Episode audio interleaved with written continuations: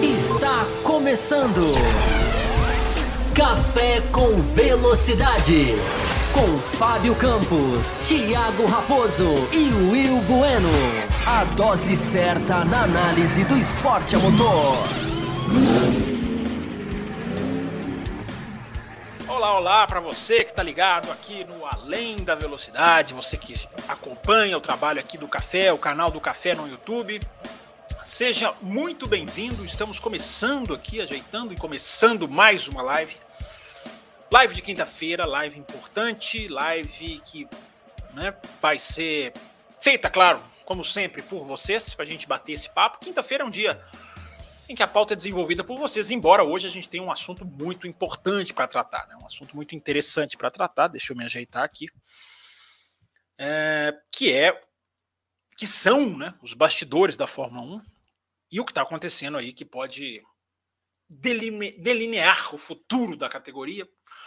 Então vocês são muito bem-vindos, quem já está aqui ao vivo. Hoje eu vou tentar, assim, privilegiar vocês o máximo possível. Sempre, sempre faço isso, né? Mas hoje mais ainda. Meu nome é Fábio Campos, eu estou aqui toda segunda e toda quinta, né, no café, junto com o Thiago Raposo e o Will Bueno. Dizem, inclusive, que pode ter uma surpresa para vocês hoje, se nós batermos a meta nessa edição. Mas daqui a pouco eu falo, daqui a pouco eu conto. Uh, você, aliás, eu já esqueci, né? Dando aqui as boas-vindas para você que busca opinião e análise diferenciada. Eu, eu sabia que eu estava esquecendo alguma coisa. E como sempre eu esqueci de fazer aquilo que me dá um enorme prazer, que é travar os grupos do WhatsApp do café para que as pessoas que lá discutem, comentam e participam possam chegar chegando aqui na nossa live. É uma coisa ditatorial, sim. Foi criada pelo Raposo, evidentemente. Né? O próprio nome já explica. É... E aí a gente pode bater um papo aqui mais, digamos, é... com cada vez mais pessoas, mais ouvintes e mais apoiadores. Você que quiser apoiar o café, você tem duas opções. Rapidinho aqui, antes da gente já começar, porque a gente tem assunto hoje, hein? Hoje a gente tem assunto para falar é, material para falar aqui hoje é a gente tem, sem nenhum tipo de achismo, sem nenhum tipo de uh, adivinhação, sem nenhum tipo de irresponsabilidade editorial, porque irresponsabilidade editorial caracteriza sim muita gente que fala sobre Fórmula 1 e quando fala de um assunto, falar de um assunto tão delicado como finanças, dinheiro, orçamento, é, eu acho que a gente tem que ser muito, digamos, ponderado. Fazer, sim, análise, apontar criticamente o que precisa ser apontado, mas sem grandes exageros. É isso que nós vamos fazer aqui hoje. Nós não vamos adivinhar nada, nós não vamos tentar apontar dedo para nada, mas nós vamos analisar. Nós vamos analisar que é a proposta do café. O que, que pode ser feito, o que, que poderia ter sido feito, o que pode melhorar, os riscos que tudo isso envolve, que a gente está vivendo. Uh, eu já vou, uma coisa que eu faria aqui em alguns segundos, vocês estão vendo que eu estou levando um pouquinho mais para fazer, porque eu esqueci, como sempre, de chamar a galera no WhatsApp. Mas aqui em dois, três cliques, um, dois, três, quatro, cinco, seis, pronto. Para errar mais uma vez. Pronto, estão todos chamados, todos convidados, Twitter já acionado. É, então hoje a gente vai fazer aqui reflexões, né? Eu acredito que vocês queiram saber e eu vou falar aqui bastante coisa sobre o limite de orçamento e vou abrir para as perguntas e vocês podem perguntar sobre o que vocês quiserem. Né? Se vocês quiserem não falar disso, se vocês quiserem falar mais disso, se vocês quiserem esclarecer, eu estou percebendo pelo Twitter que tem muita gente que não está entendendo o que está acontecendo nessa questão do limite de orçamento. É compreensível, é compreensível, mas eu acho que é, é muito importante a gente tocar nesse assunto. Não dá e aí você vê as pegadas né, dos podcasts, das lives. Não dá para evitar, não dá para é, deixar passar. Eu já estou vendo quatro, eu nem dei a meta ainda, e eu já estou vendo quatro superchats, se eu não estou enganado. A, gente, a nossa meta é feita de superchats, para quem está chegando agora. Né? Se a gente atingir 15 superchats, a gente vai estender o programa e eu acho que vai ter uma surpresa. Vou depender do Raposo. Dizem que o Raposo está nos bastidores. E vocês, principalmente que são da faixa extra forte, vão ter uma surpresa aqui no final desse programa. Vocês que estão esperando, hoje vocês têm dois motivos, inclusive, para bater a meta. Não só para a gente falar mais aqui sobre Fórmula 1, se vocês estiverem gostando, mas para a gente chegar mais perto da, da, da, abertura dos portões, né? Digamos assim, os portões já foram abertos, eu acredito, né? É, aliás, os portões de Suzuka são abertos na quinta-feira. Uh, mas chegar mais perto né, do horário de abertura da pista, não necessariamente dos portões. Abertura da pista, que os carros vão entrar na pista, se eu não estou enganado, eu nunca sei horário de Fórmula 1, né, é, porque os meus horários de Fórmula 1 eu faço, mas eu nunca sei, mas eu já vi que é meia-noite, claro que por causa da live. Eu até pensei em atrasar um pouco a live, tentar colar, mas como muita gente gostou do horário mais cedo, é, ninguém se opôs, nem tanta gente bateu palma, mas ninguém se opôs ao horário mais cedo. É, aí eu resolvi começar aqui num horário mais agradável, digamos assim. Mas vocês vão ficar acordados, eu tenho certeza, porque vocês não gostam de dormir e perder as ações da Fórmula 1. Mas deixa eu concluir aqui o que eu prometi. Duas maneiras de você apoiar o nosso programa rapidinho para a gente entrar no assunto. Uh, é você entrando neste endereço que vai passar aqui embaixo. Eu vou esperar passar porque eu sempre tenho medo de errar. É, ele deveria estar aqui e por algum motivo ele desapareceu da minha da minha lista. Desapareceu mesmo. É, é o apoia.se barra café com velocidade, tá, gente? Eu não sei por que ele sumiu aqui, por alguma razão ele não está aqui na minha lista. Mas o apoia.se barra café com velocidade é o, é o endereço que você tem para você apoiar o café. Lá você pode escolher o valor que é melhor para você, a forma de pagamento que é melhor para você. Você pode é, apoiar nas três faixas. Você tem as três faixas. Cara, sumiu aqui para mim mesmo, viu? Sumiu aqui para mim. Eu vou ter que criar outra faixinha para passar aqui. Não sei por que sumiu, desconfio de quem seja a culpa. Não é minha. não deve ser minha mesmo. Achei aqui. Ó. Pronto, a culpa era minha, eu que não achei. Apo, agora está passando aqui embaixo da tela. É, apoia.se barra café com velocidade. Lá você pode apoiar. Se você é youtubeiro fiel e você não quer sair do YouTube, quer continuar a apoiar e ter seu nome, inclusive aqui brilhando na tela, piscando na tela, se você fizer isso durante o programa, você pode se tornar membro do canal. E aí, na mesma facilidade que você tem, a mesma premiação que você tem no Apoia-se, você tem se tornando membro do canal no YouTube. Uh, deixa eu ver os superchats aqui, antes de eu fazer a explanação. As pessoas vão chegando, né? Como diria aquele narrador, né, as pessoas vão se juntando. Antes da gente mergulhar, deixa eu já responder as perguntas de vocês. Aliás, eu tenho pergunta aqui para responder no na hashtag. Eu tenho pergunta na hashtag e tenho pergunta no site. É até bom que vocês vão chegando e preparando aí os seus questionamentos eu vou tentar priorizar, inclusive, quem está na live hoje, tá? Do que quem mandou pergunta. Mas como estamos aqui no comecinho, do que quem mandou pergunta antes, porque eu tenho uh, sensibilidade. Semana passada ficou só superchat, que não é nenhum problema.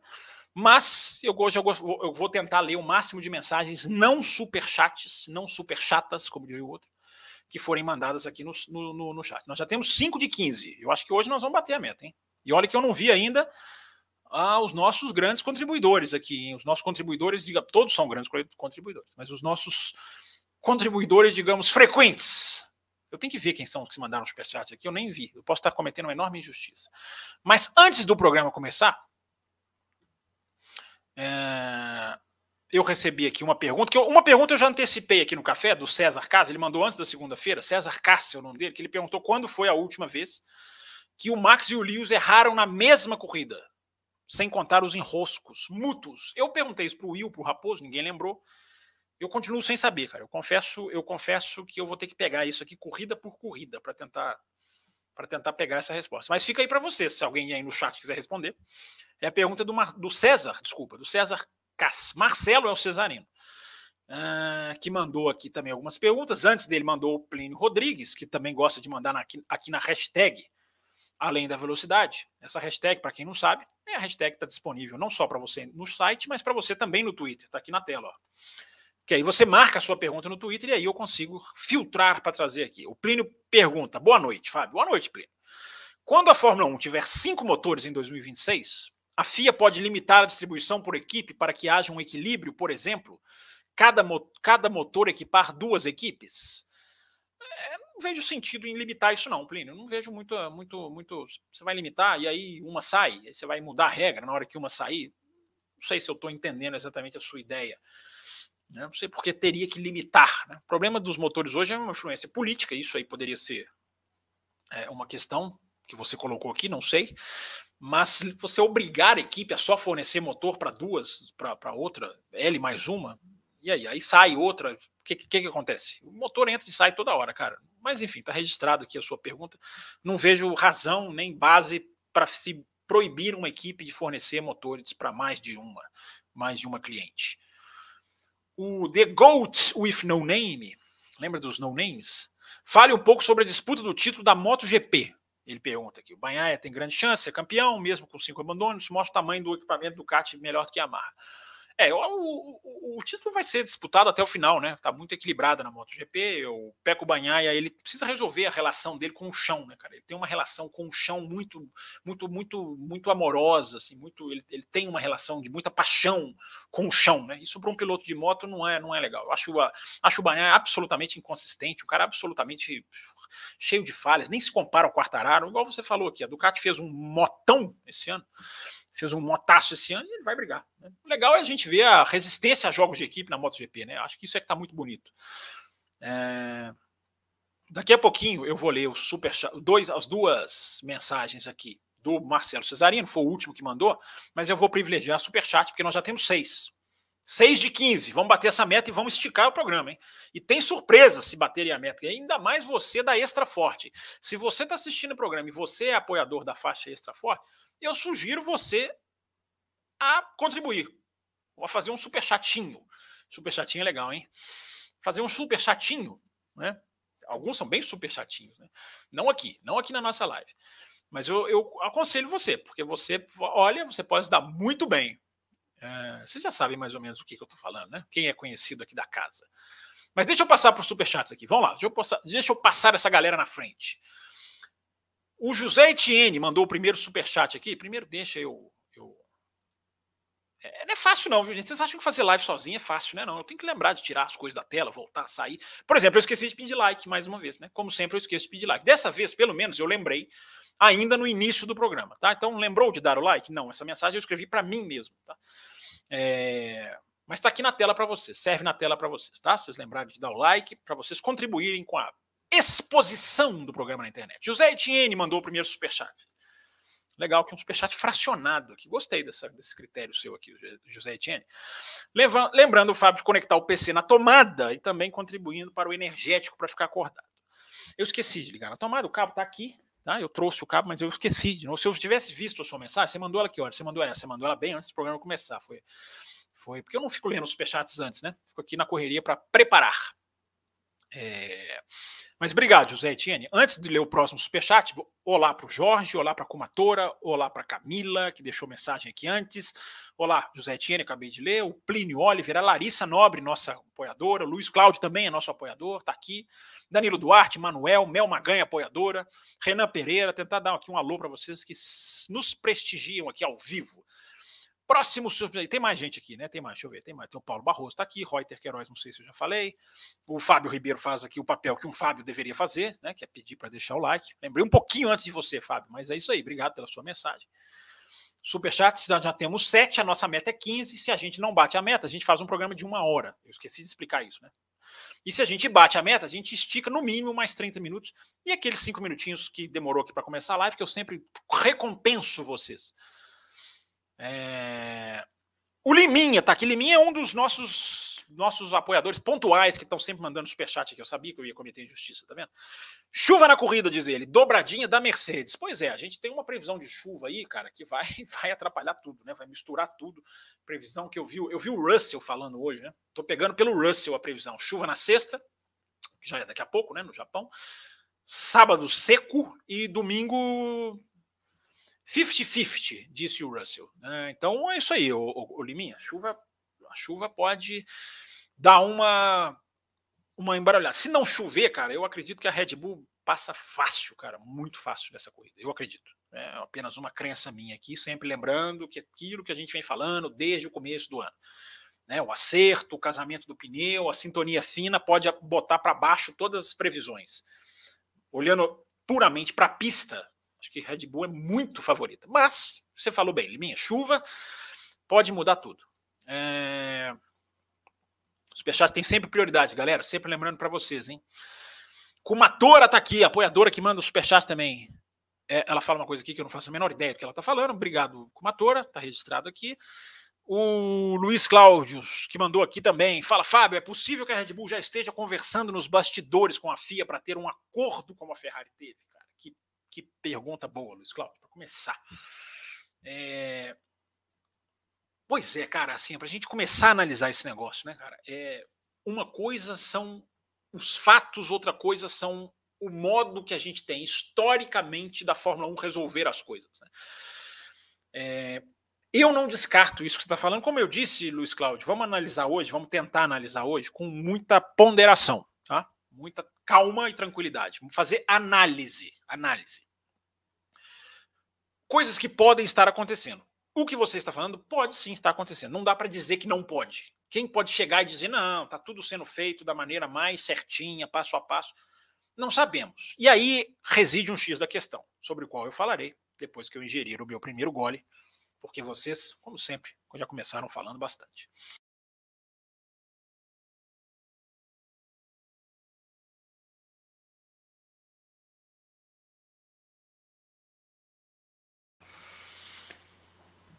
A questão, Luiz Cláudio, eu vou começar por um ponto que eu nem ia começar, mas vou puxar aqui da sua pergunta. Vou, vou passar na frente. Eu tenho vários tópicos de limite de orçamento que eu vou falar aqui, e mas eu não tenho uma ordem é, exatamente definida. Mas eu vou, eu vou puxando aqui de acordo com as perguntas de vocês. É, a questão, o, o Luiz Cláudio, que eu acho, é, tem um adiamento. Tem tudo que nós vamos falar de limite de orçamento, porque né? para que serve, como sobrevive, as suas consequências, e existe essa questão da divulgação, o resultado, como isso vai ser publicado para o mundo. O adiamento disso, que ia ser na quarta e passou a ser segunda-feira, agora, próxima, dia do café, é bom ser no dia do café, mas é péssimo fazer isso na segunda-feira. Esse adiamento não é legal. Esse tipo de adiamento não é o fato de adiar, eu até coloquei lá no meu Twitter, lá no arroba campusfb, que eu sempre gosto de deixar aqui no cantinho da tela, quando eu consigo me lembrar, que é uma coisa rara. É... Quando Carlos Eduardo chegou aqui, já mandou seu superchat, bem-vindo, Carlos, daqui a pouquinho eu chego nele aqui, vou manter na ordem aqui. É, já temos oito, tá, gente? Informando vocês aqui da meta de 15. Eu estou botando umas metinhas bem, bem, bem, bem batíveis, né? Estou sendo bem bonzinho com vocês aí. É, mas eu coloquei lá no Twitter é, que se o relatório não está pronto, ok, não é, não é para ficar também assim, nossa, adiou é porque né, é, não é o, o relatório não é um evento para mídia, não é uma sessão de classificação, não é, não é uma coisa. Por mais que ele tenha sido inspirado atenção, por mais que ele seja um ponto importantíssimo, se ele não está pronto, ele não vai, ele não tem que ser divulgado às pressas. Mas o adiamento para a segunda-feira, dia 10, esse aí, o, o, o, o Luiz Cláudio, esse aí, esse aí é complicado. Esse aí é mais complicado. Porque essa é justamente essa pergunta que eu faço. Por que dia 10? Por que segunda-feira? Cara, segunda-feira não é dia de você fazer esse tipo de anúncio. Principalmente uma segunda-feira depois do Grande Prêmio do Japão, cara. Né? Que as equipes vão estar todas voltando para casa, as equipes vão estar é, é, é, longe dos repórteres. Né? Segunda-feira, cara, ninguém vai encarar microfone. Ninguém vai encarar microfone, ninguém vai ter que responder pergunta, ninguém vai ter que enfrentar a imprensa. Estão passando aqui embaixo os nossos endereços nas redes sociais para você, tá? Seguir, você que gosta aí das redes sociais. Poder seguir o café. É... Por que segunda-feira? Aí a gente já começa a esbarrar nessa pergunta do Luiz Cláudio. Voltando com ela aqui para a tela. É... Por que logo para segunda? Uma coisa, cara, que eu acho que é a primeira coisa que a gente pode falar é 10 de outubro é uma data, repito, suspeita. Suspeitas a gente pode ter. Demora é suspeita. Vazamento é suspeito, porque vazou. A entidade reguladora é suspeita. E é uma pena o esporte desse tamanho, desse nível, proporcionar tantas suspeitas. Mas por que, que proporciona? Por causa do histórico. Você colocou muito bem o acordo com a Ferrari é uma mancha tão, tão obscura na história da Fórmula 1, né, tão grave, passou meio desapercebida. Foi esquecida, não, desapercebida não passou. Não é certo dizer isso. Mas foi esquecida tão rapidamente é, que nessas horas tem que ser lembrado como você está fazendo. Para quem não sabe o que nós estamos falando, né? a Ferrari 2019 tem um motor que não operava exatamente dentro das regras. Parte elétrica, fluxo de combustível, enfim. Dessas duas coisas aí. E a FIA simplesmente não revelou para o mundo. Eu tenho dito que a FIA do Jean Todt é uma, a FIA do Sulayen é outra. Hoje a FIA do Sulayen ela está sendo pior do que a do Jean Todt, por uma série de coisas que eu já falei várias vezes aqui no café. É, mas é isso. A história do esporte é de suspeitas. Dá chance para você levantar suspeitas. A FIA se deu um tiro no pé no dia em que ela disse que não ia liberar, não ia revelar o que a Ferrari fez de errado. E tem uma coisa que eu vou falar aqui sem dar a minha opinião, tem que avisar isso para os que acham que falar certas coisas é dar a opinião, mas o que aconteceu em Abu Dhabi é uma mancha para a FIA. É uma mancha para a FIA. É uma mancha, é uma, é uma operação de corrida que todo mundo questiona.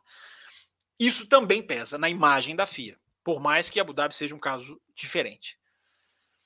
Como não era a FIA do Sulayen, fica a pergunta, Luiz Cláudio e ouvintes. É, a FIA, ele vai quebrar ele na sua gestão, vai quebrar esse paradigma da suspeita, vai, vai, vai fazer uma coisa que nos surpreenda pela transparência. É, o Chris Medland, que é um ótimo jornalista de Fórmula 1, ele, ele faz uma ele, fala, ele, ele colocou uma coisa que eu achei interessante. É, a FIA, com essa demora, com esses adiamentos, a FIA está se tornando o foco da história. Que, tá, o que não deveria ser. Não deveria ser a FIA ela tá, ela tá atraindo as atenções para ela. Não, as atenções tinham que estar tá para o que está acontecendo, para quais equipes foram, o que, que vai acontecer. Não, a FIA com essa demora está atraindo para ela, Luiz Cláudio, o, o foco das atenções. Hoje todo o foco está na FIA. Porque a demo, o, o, adiamento, que eu repito, se ele é necessário, ok, mas ele traz muitas perguntas.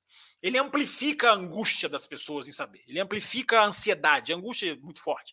A ansiedade das pessoas, ele, é, ele amplifica.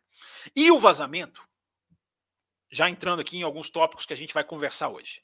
O vazamento, gente, quebrou a FIA. Ele quebrou a FIA. Por que, que ele quebrou a FIA? Eu também coloquei isso algo nessa, nessa linha. Porque o vazamento é uma coisa muito grave nesse caso.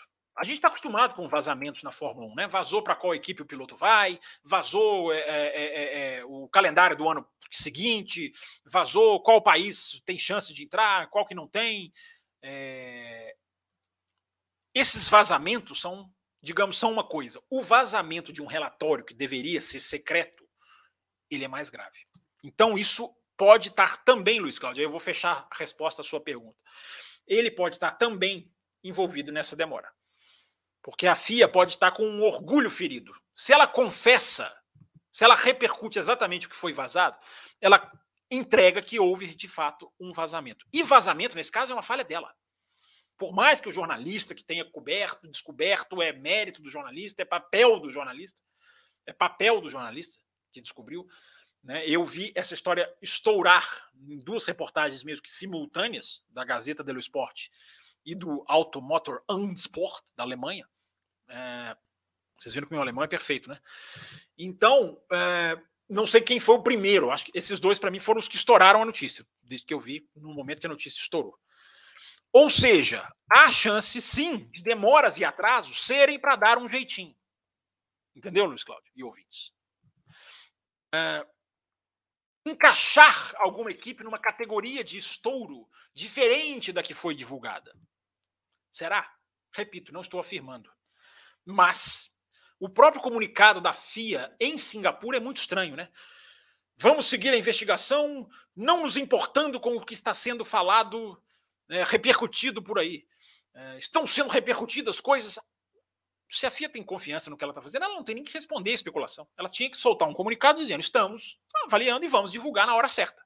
Mas não, ela menciona o, o, o, o, burburinho, digamos assim. Eu não gosto de usar essa expressão. Mas ela menciona isso. Então, Luiz Cláudio, essa é a primeira análise que a gente pode fazer. Primeira. Daqui a pouco vou fazer mais. Tem mais umas três ou quatro para fazer aqui. Obrigado pelo seu superchat. Vamos entrando na questão ou saindo da questão. É, vocês que mandam. O João Carlos Novaes Pérez trocou de assoalho. Acha que isso impactou na performance? Eu não tenho essa informação. Eu vi Eu vi gente divulgando, gente até séria. Eu não confirmei que ele trocou de assoalho, não, João Carlos. É, pode ser ou pode não ser. Eu, vou, eu prefiro não, não opinar. Eu vi que teve gente, sites falando, sites brasileiros, enfim. É, mas eu não cheguei a, a, ter essa informação passando ali né, com quem eu conversei e do, do que eu li. É, acho que a performance do Pérez é muito, ela é muito, digamos, é, linear em circuitos de rua, João Carlos. É, ela, é, ela, é, muito linear em circuitos de rua. Até se ele tiver trocado o assoalho, é muito difícil da gente afirmar o que assoalho é esse. Que tipo de assoalho é esse? Que performance ele dá? Qual o impacto dele numa pista de rua e numa pista não de rua? É, então eu prefiro não entrar nessa, o, o, João Carlos. Mas enfim, não estou negando a informação, só estou dizendo que eu não vou comentar sem ter apurado mais sobre o fato. Obrigado pelo seu superchat. Temos nove? Opa, se temos nove, estamos bem, hein? Estamos bem, estamos bem para bater. É, só tem uma corridinha à noite, vocês batem a meta rápido, né? Já, já descobri, vou fazer lives pré-treino, pré 5 da manhã. É... Lucas A, que é apoiador, que é membro do canal, né? Membro, apoiador, enfim. É... Como você vê a possível volta da Honda à Fórmula 1? Acha provável que eles comprem a AlphaTauri? Lucas, é uma pergunta interessante. É, primeiro, eles não vão voltar para a Fórmula 1 porque eles não saíram da Fórmula 1. Eles só voltarão mercadologicamente, comercialmente, é a palavra melhor. A Honda nunca saiu da Fórmula 1. Ela não saiu, ela faz os motores da Red Bull, ela tem pessoas dela fazendo. A fábrica em Sakura, hum, acho que é. A fábrica em Sakura ainda é trabalha o motor da Fórmula 1, motor que quebra, vai para lá. É, então, ela nunca saiu. Eu entendo o que você está dizendo, Lucas, porque é a questão da nomenclatura. Né? Ela deve voltar, eu vou tentar adaptar a resposta à sua pergunta no seguinte sentido: ela deve voltar oficialmente, ela pode voltar oficialmente como fornecedora de motores. Comprar o Fatauri aí eu já não sei, eu já não vou arriscar, eu não tenho visto nada a esse respeito. Nada, nada. Acho que teria alguns rumores se fosse o caso. É, podem, acho que podem, mas Depende. Aí vai depender lá em 2026. A gente não sabe. O estado de saúde do Matechitz está sendo muito especulado. Né? Tem que ver como que as coisas vão chegar lá. Provável eu não diria. Você perguntou provável. Provável eu não diria. Possível, talvez. Obrigado, Lucas, pela sua pergunta. Deixa eu seguir aqui, priorizando os superchats, gente. Superchat passa na frente, superchat may now overtake. Max ganhando o título domingo. A Red Bull trabalhará para Tcheco ser o vice? Não sei, não sei, José Tini. Eu acho que a Red Bull, se o Max ganha no domingo, ou não, independente do que acontecer, né? Eu acho que a Red Bull tem uma grande chance de dar ao Pérez uma condição de ganhar o GP do México. Que tá chegando aí, né? O, o GP do México tá chegando. E a. Eu tenho certeza que os mexicanos vão, né? Pista fora, arquibancadas afora, vão tentar fazer uma festa enorme lá. É... Eu acho que isso aí é mais provável. Agora, o vice, cara, sei lá, que que, o que, é ajudar o Pérez? Aí eu te devolvo a pergunta. O que, é trabalhar para o Tcheco ser o vice? Eles não estão trabalhando para ele ser o vice? Eles estão trabalhando só para o Verstappen ganhar? Eles não olham para o Carlos. É, tem, tem, que questionar, José Etienne. Eu estou aqui para questionar. Carlos Eduardo Ferreira, mais uma vez aqui com a gente. Grande Carlos Eduardo. Para mim é impossível falar de GP do Japão sem falar dos três títulos do Senna. Ih, cenista na área aí. Ó. Gostaria de saber como você. Gostaria de saber como, como você fizesse um resumo de como foram essas corridas para você. Ah, eu nem lembro direito dessas corridas, Carlos. Eu lembro de assistir, eu lembro de ser campeão, lembro de piscar na telinha lá, cena bicampeão, quando ganhou. Né? Lembro do, do, momento que o Mansell rodou perseguindo ele, em 91, né? se eu não estou enganado. É... É, eu acho que o Brasil tem, né? Tem de fato uma ligação emocional com Suzuka, né? Não só pelo. pelo... O Piquet também foi campeão lá, né? em 87. Mas, cara, foram corridas. Coisas que eu, eu, eu, não lembro tanto assim dos detalhes, não. Eu lembro de flashes, né? 88, 89. Eu lembro da batida do Prost, né? Claro, batida do Senna com o Prost. Essa corrida, para mim, é lamentável. Esse desfecho é lamentável. Esse, essa atitude é lamentável. Acho feio ganhar o campeonato assim. É, nunca comprei essa história de que ah, o, o Prost bateu nele, ele descontou. Não, o Prost bateu nele, cara. Vai lá e ganha do cara. Entendeu? Vai lá e ultrapassa o cara, jeito mais legal de fazer. Eu gostei, no Brasil há um endeusamento da batida, né? Há uma, há uma neutralidade na batida, né? Há, uma, há um sentimento de que ah, tá certo. Né? Não acho, não, não compartilho. Acho que o título batendo foi bem feio. Título bem merecido, campeonato, claro. Mas o modo de ganhar o título foi bem, bem bem lamentável. Né? Agora deixando o carro bater. É, repito, né, esse, esse, esse, negócio de fazer estilo vingancinha, eu não, eu realmente não, não compactuo. É, acho que o Senna tinha braço, inclusive, para deixar o Prost para trás. Eu estou vendo aqui 12 superchats. Antes de eu continuar dando superchats, deixa eu adicionar aqui né, aquele videozinho que vocês já conhecem, que vocês já sabem, que é o videozinho do Botequim GP, que é aquela, aquele vídeo com as camisas do Botequim GP. Opa, peraí, peraí, fiz besteira aqui. Acho que sumiu o meu áudio, né? Não, acho que já voltou. Para você comprar a sua camisa do Botequim GP, você entra aqui, ó, nesse site, está aqui no cantinho da tela, botequimgp.com.br. Utilizando o cupom Além da Velocidade, você ganha 10% de desconto. Você ajuda aqui a moral da nossa live, mostrar que a nossa live de quinta é tão assistida quanto a de segunda. Então tá aí, ó, você que gosta de camisa de Fórmula 1, você que gosta de camisa de uma pista, da sua equipe favorita, de um piloto, uma frase, um momento. Tem camisas muito legais lá no Bootkin GP para você, tá? Para você usar e para você comprar e ganhar desconto no cupom Além da Velocidade. Voltando aqui, vamos continuar. Recadinhos dados. Daqui a pouco eu dou de novo esse recadinho. 30 minutos, hein? Chegamos na metade do tempo regulamentar, embora eu acredite que bateremos a meta, porque nós já temos 12, 12, como diria o outro, superchats. César Caseiro tá aqui, ó. Fábio, pesquisei e não achei a última vez que Lewis e Hamilton. Ah, você é o César Cass, né? Tá certo. Faz sentido aqui, né? Cometeram erros simples na mesma prova. Desconfio que foi a primeira vez. Pois é, essa tem que pesquisar, César. Essa aí, cara. Essa pergunta são perguntas legais, né? Essas perguntas que pegam o comentarista, né? De contrapé. É, você nos pegou. Você pegou a nossa memória que tem que pensar, cara, nos erros. É, Entendeu? Tem que tentar passar corrida por corrida mesmo, para ir estimulando a memória. Mas obrigado pelo desafio e obrigado também pelo superchat. E obrigado por ter mandado mensagem antes também. Obrigado aí pelo envolvimento com o programa. O, o Arezon, o, Ar, o, Ar, o é isso aí? Não sei. Por que a FIA não cria uma conta digital para cada equipe e no começo do ano todas as equipes coloquem o orçamento do ano nela? A FIA só monitora e pronto. Marizone, Cara, eu percebi essa semana que o buraco é muito mais embaixo, cara. Não é assim que o negócio é feito. É hiper complexo o trabalho que a FIA se propôs a fazer, o que não é nenhuma desculpa para a FIA. A partir do momento em que ela se propôs a fazer, repetindo a expressão, ela tem que ter maneiras de cumprir. É, primeiro, nem é a FIA que está fazendo esse monitoramento sozinha, ela tem uma empresa de consultoria, que me fugiu o nome, Parece Dorilton, que é a empresa da Williams, é um nome parecido, mas ele me fugiu aqui.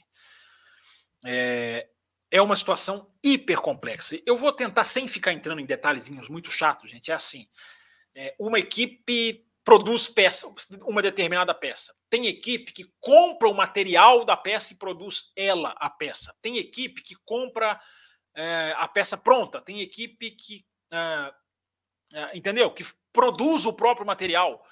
É, tem outros que compram, tem outros que compram a peça pronta. Assim, é, é, um emaranhado incalculável de coisas que a FIA tem que monitorar. Tem, as empresas têm subsidiárias. A Red Bull são quatro empresas: é Red Bull Technology, é Red Bull Powertrains, embora Powertrains não entre, que é motor, mas é, é a Red Bull Racing acima e uma faz uma responsável. É impossível, não é simples o Arizona. Eu não vou nem entrar mais porque é tanto detalhe, mas é uma tarefa é, hercúlea, gigantesca fazer o que a FIA está fazendo. Mas tem que fazer. Se propôs a fazer, meu amigo, tem que fazer. É, não é simplesmente o cara, é, é só lá e colocar. Você tem o tal valor agregado, o tal valor condicional. Eu nem sei traduzir a expressão, cara. É, é um valor, é um valor, de, é uma noção de valor. Acho que é a melhor tradução. Você tem uma noção de valor de peça, porque tem equipe que compra várias peças de outra, tem equipe que compra poucas peças. Tem equipe que compra o, o, sistema traseiro inteiro, né, como a Haas compra da Ferrari, né, que é asa, que é câmbio, que é suspensão, que é amortecedor. Tem equipe, então, você desenhar isso, colocar tudo isso dentro de um parâmetro é muito difícil. Muito difícil. Então, Arizona, não é simples da equipe ir lá e botar num papel. Olha aqui, eu gastei isso aqui. Não é. É ultra mega hiper complexo. Mas, meu amigo, isso é com eles. Eles se propuseram a fazer essa complexidade, essa, a investigar essa complexidade. É, eles que se preparem para cumprir a regra e verificá-la. Não existe estrutura financeira no mundo do esporte comparável com a da Fórmula 1. Não existe nenhuma que você compare. Ah, mas a NBA faz limite de orçamento. A NFL, não sei se faz. Ah, não sei quem, o campeonato tal de futebol. São todas estruturas financeiras absolutamente diferentes da Fórmula 1. Fórmula 1 você está lidando com empresas que têm escritórios em todo o planeta, que têm funcionários que elas remanejam diária. Então, a, a, a Red Bull, a Mercedes querem reduzir pessoal. Em vez de elas mandarem um cara embora, elas mandam um cara para uma fábrica de rua, do carro de rua, da Mercedes, a Red Bull, não sei para onde ela mandaria. Mas a, a, montadora, por exemplo, faz isso. Né?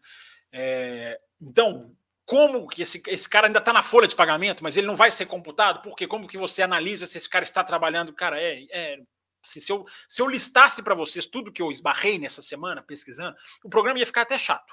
Eu não vou nem entrar. Eu estou dando alguns exemplos aqui para vocês terem uma, uma, uma, uma noção. Tá? O grande problema, gente, do limite de orçamento, misturando essas duas perguntas, a sua, o Arizone, e a do Luiz Cláudio, o grande problema do limite de orçamento foi o ambiente em que ele foi inserido. Isso bate com a pergunta que o Luiz Cláudio fez. Gerenciar gastos de empresas que trabalham historicamente dentro de um conjunto de operação é uma coisa. Gerenciar gastos de um campeonato onde empresas historicamente vivem de achar buracos em regulamento, porque é, é disso que a Fórmula 1 vive, é outra coisa completamente. É outro jogo, cara. É outro jogo. Então, o, o, o, problema, já começando a analisar o problema, o problema começa aí. É, a percepção de jogo, digamos, pouco transparente, é tão grande que se a FIA anunciar segunda-feira que ninguém estourou, ela será metralhada em praça, em praça pública. Vai ser, ela vai ser metralhada. Se ela chegar segunda-feira e falar assim, olha, que ninguém estourou, tá tudo, mesmo se for verdade mesmo se for verdade. Porque aí está um grande problema. Um enorme problema. O limite de orçamento é diferente de uma. Julga, é, a FIA policiar o limite de orçamento é diferente da FIA policiar uma manobra na pista, que a gente vê e aí a gente dá a nossa opinião. A gente contesta ou concorda, mas a gente vê. É diferente de policiar o track limits, né? A linha ali, passou, não passou, a gente vê. Embora a FIA tenha câmeras delas que a gente que às vezes a gente não vê. Mas a gente consegue conversar sobre o assunto. O problema, amigos e amigas, é que nós estamos hoje vendo um processo que nós não temos como comprovar se ele vai ser feito com lisura, com menos lisura, com uma certa lisura ou com nenhuma lisura por parte da FIA, que é a pergunta que o Luiz colocou antes, né? E o acordo lá da Ferrari. Então, essa é a grande questão. Uma coisa é um policiamento da NBA, que, tem, que eu sei que tem teto de orçamento, onde você não tem um histórico de falcatruas. Outra é na Fórmula 1, onde você tem um histórico de falcatruas. Eu repito a frase que eu acabei de falar. As equipes vivem, é o modus operandi, achar buracos em regulamento.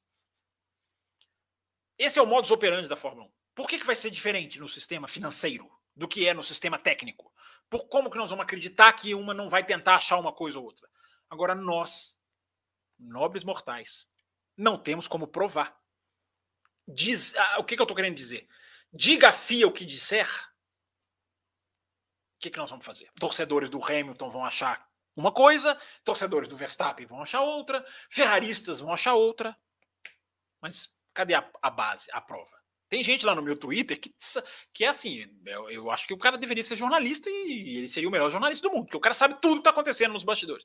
Tudo, quem fez, quem foi, quem plantou, por quê, quanto é o limite, quanto estourou, quem estourou, quem não estourou. Cara, entendeu? Eu não vou até aí, eu não vou até lá. Eu não chego nesse, nesse, nessa questão. Eu faço aqui reflexões, como eu comecei o programa dizendo. A politicagem é tão grande, e, eu, e se tem um jornalista que bate na politicagem sou eu, quem, quem conhece o café sabe, a politicagem sempre foi tão grande que nós podemos nos perguntar, sim, convém a pergunta, o quanto o vazamento está influenciando no divulga, não divulga da FIA. Alguém acha que não é pertinente questionar isso? Questionar é questionar, né, gente? Questionar não é cravar. Questionar não é, é acusar. Questionar é questionar. Daqui a pouco eu vou falar da parte, digamos, o que está em jogo, né? o que, que a gente tem que tirar disso tudo. É, continuando aqui. João Carlos Novaes, outro superchat. Red Bull, Red Bull Honda, será que a montadora volta à Fórmula 1? João Carlos, é... você que mandou a pergunta aqui agora há pouco? Foi? Não. Alguém mandou uma pergunta igual a sua, que eu já não lembro quem é. é... Ou se eu li a sua pergunta fora de ordem, estou repetindo, enfim. É, como eu acabei de falar, a Honda nunca deixou a Fórmula 1. Ela pode simplesmente, como nomenclatura, voltar. O André de Freitas mandou aqui um superchat, está computado aqui, tá, André? Obrigado aqui pela sua mensagem. Deixa eu ver se chegaram novos aqui, que enquanto eu fazia essa minha explanação, eu não, não vi aqui. Tem, tem novos sim. Tem do Gabriel, tem do Carlos Eduardo, tem do José Etienne, e com esses três a gente bate a meta. Então nós iremos a uma hora e meia, no mínimo, de duração, e eu espero que o Raposo esteja pronto para, inclusive, aparecer aqui. Né? O Botequim GP chegou bem na hora do Merchan. O Botequim GP, eu faço Merchan três, quatro vezes por live, rapaz. Entendeu? É, e você não me paga nada. É, vamos lá, vamos continuar, vamos continuar, vamos continuar. É, passando superchats na frente. Cara, os superchats vão chegar, mas hoje eu vou fazer um esforço aqui, hercúleo, para responder também não superchats. Mas aí é na ordem cronológica. Então mande rápido a sua pergunta. Porque daqui a pouco a gente bate na metade. Aí sim chegaremos na metade do programa. Assistindo ao vivo no meu aniversário, diz o Gabriel Braga. Gabriel, cara, parabéns para você aí, cara. Muitas felicidades. Não só é muito legal você estar tá ouvindo no dia do seu aniversário, é uma honra, né? Você está disponibilizando aqui o tempo num dia especial aí para você. Mas também dá os parabéns. Obrigado, cara. Assim, espero que você esteja gostando aí da edição. Feliz aniversário para você. É, o Carlos Eduardo volta a falar naquela questão que ele perguntou, né? Também lamento a batida. Acho que o Senna seria campeão naquele ano sem precisar disso. É, eu também lamento a batida. Enfim, falando da batida em si, como eu falei, né? Acho que o campeonato é, o campeonato é merecido, claro que é. Os três do Senna são merecidos, né? Acho que é inquestionável isso. É... Tem mais, qual que é o próximo aqui? Tentando seguir também um pouquinho de ordem cronológica. José Etienne mandou mais um, obrigado, José Etienne. O fato da Red Bull ser duas equipes e também com o mesmo distribuidor de, distribuidor de motor dificulta mais fazer o balanço, por isso uma análise mais profunda. Cara, não é muito. É, isso está muito. Isso eu acho que é uma das coisas, José Etienne, que estão bem resolvidas. Equipes A e B. Não tem informação de que isso esteja pegando. Não é essa a questão. Porque o que a Red Bull quiser gastar na, na, na AlphaTauri, ela gasta. Só tem que estar dentro do limite de orçamento. Então, não é, isso não é exatamente um, um problema, embora nos bastidores alguma coisa até possa estar acontecendo. Não direi que sim, nem direi que não, como diria o outro. Mas não é essa questão de ter duas equipes, não. A Aston Martin também está sendo falado, é uma equipe que está sendo apontada como, como, como, como, como que estourou, teria estourado. Não sei se estourou, se não estourou. Né? Eu estava até pensando essa semana, já pensou que engraçado, depois de tudo isso, estoura assim Mercedes. Vem assim, ó, Mercedes estourou. É... Enfim. Vamos continuar. Vamos continuar. Vamos continuando. Depois do Zé Etienne, o próximo superchat que tem prioridade é do Carlos Eduardo. Os carros de Fórmula 1, mesmo antes do efeito solo, já batiam muito no chão. Isto posto, podemos esperar carros pulando muito esse fim de semana? Acho que Suzuka seja uma pista muito ondulada, não, Carlos. Não, não me lembro desse tipo de, de, de, de, digamos assim, de problema recente, não. Vai ser, ela vai ser ondulada aonde, cara? Não sei. Tem três anos também que não corre lá, né? É... Vamos ver, cara. Vamos ver se essa questão do, do, do carro, do porpoise, né? Você está falando não necessariamente da pista ser ondulada, né? Disso ser incentivado pela pista, né, Carlos? É, vamos ver, cara. Vamos ver. É, acho que a gente não tem grandes problemas de porpoising desde que a FIA passou a verificar, né? Passou a passou a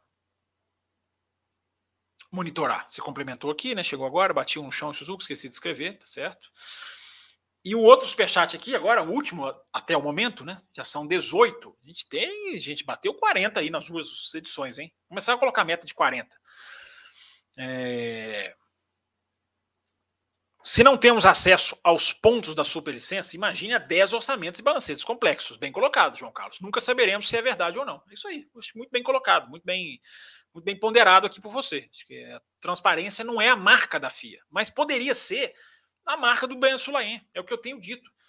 A administração do Ben Sulaim é muito politiqueira, é, é, é malignamente politiqueira até agora, mas ele tem uma oportunidade ele tem uma oportunidade de fazer primeiro o que ele está se propondo a fazer desde que ele assumiu, que é cumprir regras com rigor, sejam elas sobre piercing, sejam elas sobre linhas na pista, sejam elas sobre roupa debaixo dos pilotos.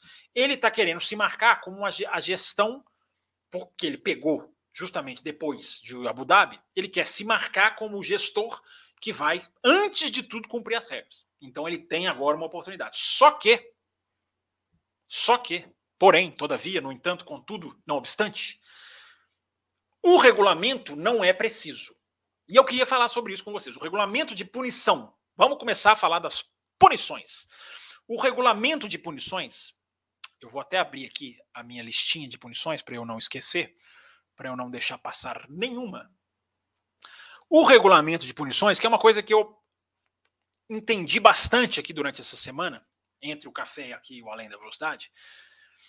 A lista de punições é, vamos lá. Primeira coisa, cara, que a gente tem que discutir sobre limite de orçamento. Existem as duas categorias, né? O minor em inglês, que é menor, e o material em inglês, que é traduzindo substancial, digamos assim. Então a gente tem a categoria menor, a quebra de orçamento classificada como menor, e a quebra de orçamento classificada como substancial, que é maior. Né? Evidentemente, uma, quantia, uma quantia maior. As punições não são pré-definidas como com, com a quantia de valores. Por exemplo, você estourou tanto, você vai ter esta punição. E eu descobri, vi isso de vários jornalistas, não só de um, que isso é proposital. E passei até a entender. Não é proposital você classificar punições, porque você daria às equipes o direito de jogar com isso. Ah, se eu fizer isso, a minha punição vai ser essa, então eu vou fazer. Até aqui eu vou. Até aqui eu posso estourar o orçamento. Por isso as punições ficaram sem definição. Elas fazem parte do grupo. O minor e o material. Em, português, o menor e o substancial. No menor, tem reprimenda pública, que isso é absolutamente piada, né? reprimenda pública. A pessoa chega segunda-feira, a, a Mercedes fala Red Bull, a FIA fala Mercedes, ou a Red Bull, quem quer que seja, estouraram e vão receber uma reprimenda pública. Né? É a desmoralização completa e total. Então, essa, essa aqui eu não sei nem o que ela está fazendo aqui. Dedução de pontos nos construtores. Essa está no minor e essa está no material. Essa está nas duas categorias. Dedução de campeonato de pilotos está na, tá na menor e está na maior, nas duas categorias. Suspensão de um ou mais estágios da competição, seria uma sexta-feira e o sábado de corridas, não se suspende é, nessa, nessa questão. É, Está nas duas também? Limitação na habilidade de conduzir testes aerodinâmicos ou outros testes. Essa também está nas duas. O que está só na segunda, então? Já que todas da segunda, da primeira, né? Todas da pequena quebra, digamos assim, se repetem na segunda. O que, que é exclusivo da segunda, da, da quebra mais forte? Da faixa mais forte, para falar aqui como a gente fala no CV. É... Suspensão do campeonato, exclusão do campeonato, ou suspensão do resto do campeonato. É, a redução do limite de orçamento futuro também está nas duas. Eu esqueci de falar, também está nas duas. Então, isso foi feito para que a FIA puxasse para ela o seguinte, a, segui, o seguinte, a seguinte vantagem. Se você quebrar, eu posso aplicar qualquer uma dessas. Que faz todo sentido. Porque aí as equipes teriam o temor. Eu acho que a palavra é essa mesmo. Eu acho que a palavra é essa mesmo. As equipes teriam o medo de, de passar. Porque elas podem receber qualquer tipo de punição.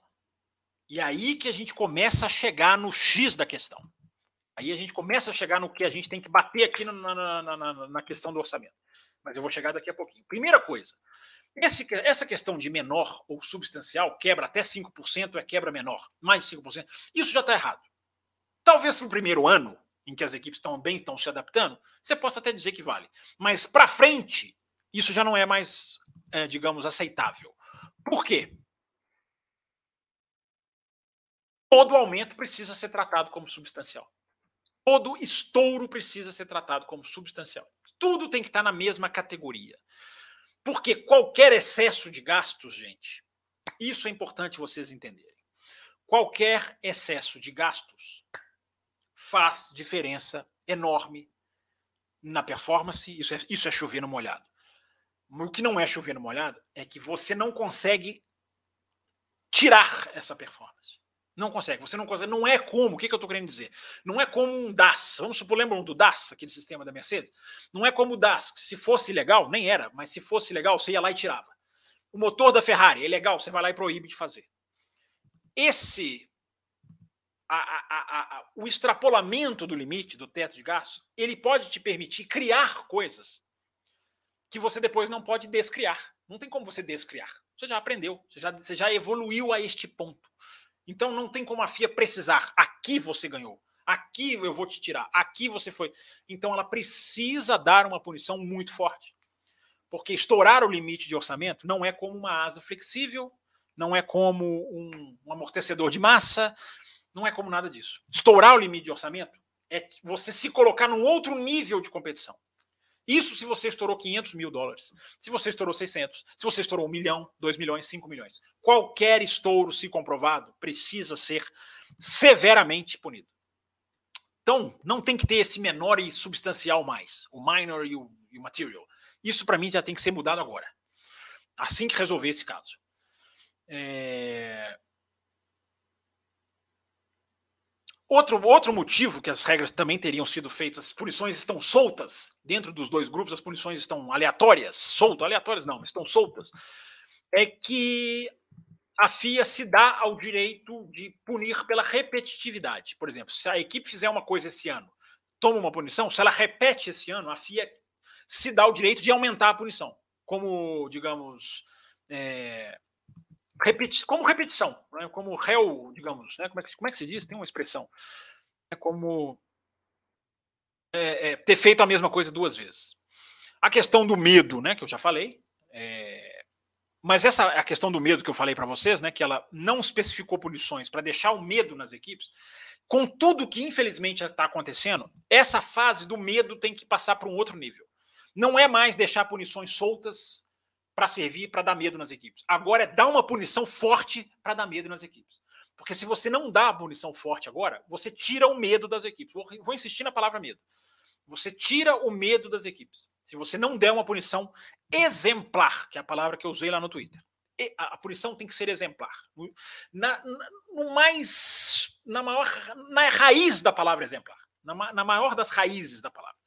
Tem que dar um exemplo mesmo. Olha, nossa, os caras fizeram isso gente, vamos reunir aqui o ano que vem, não quero chegar nem perto do teto de orçamento. Quer dizer, chegar perto eles vão, porque Fórmula 1 é chegar no limite.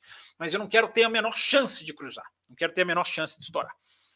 Então a fase de não, eu entendi, repito para vocês, eu entendi não especificar em punições por valor para manter o medo. Agora essa fase já ficou para trás. Agora é hora de manter o medo por punição. Porque agora o medo entrou num lugar, agora é vai ou racha. Não tem mais volta. Ou a FIA salva ou ela perde o limite de orçamento.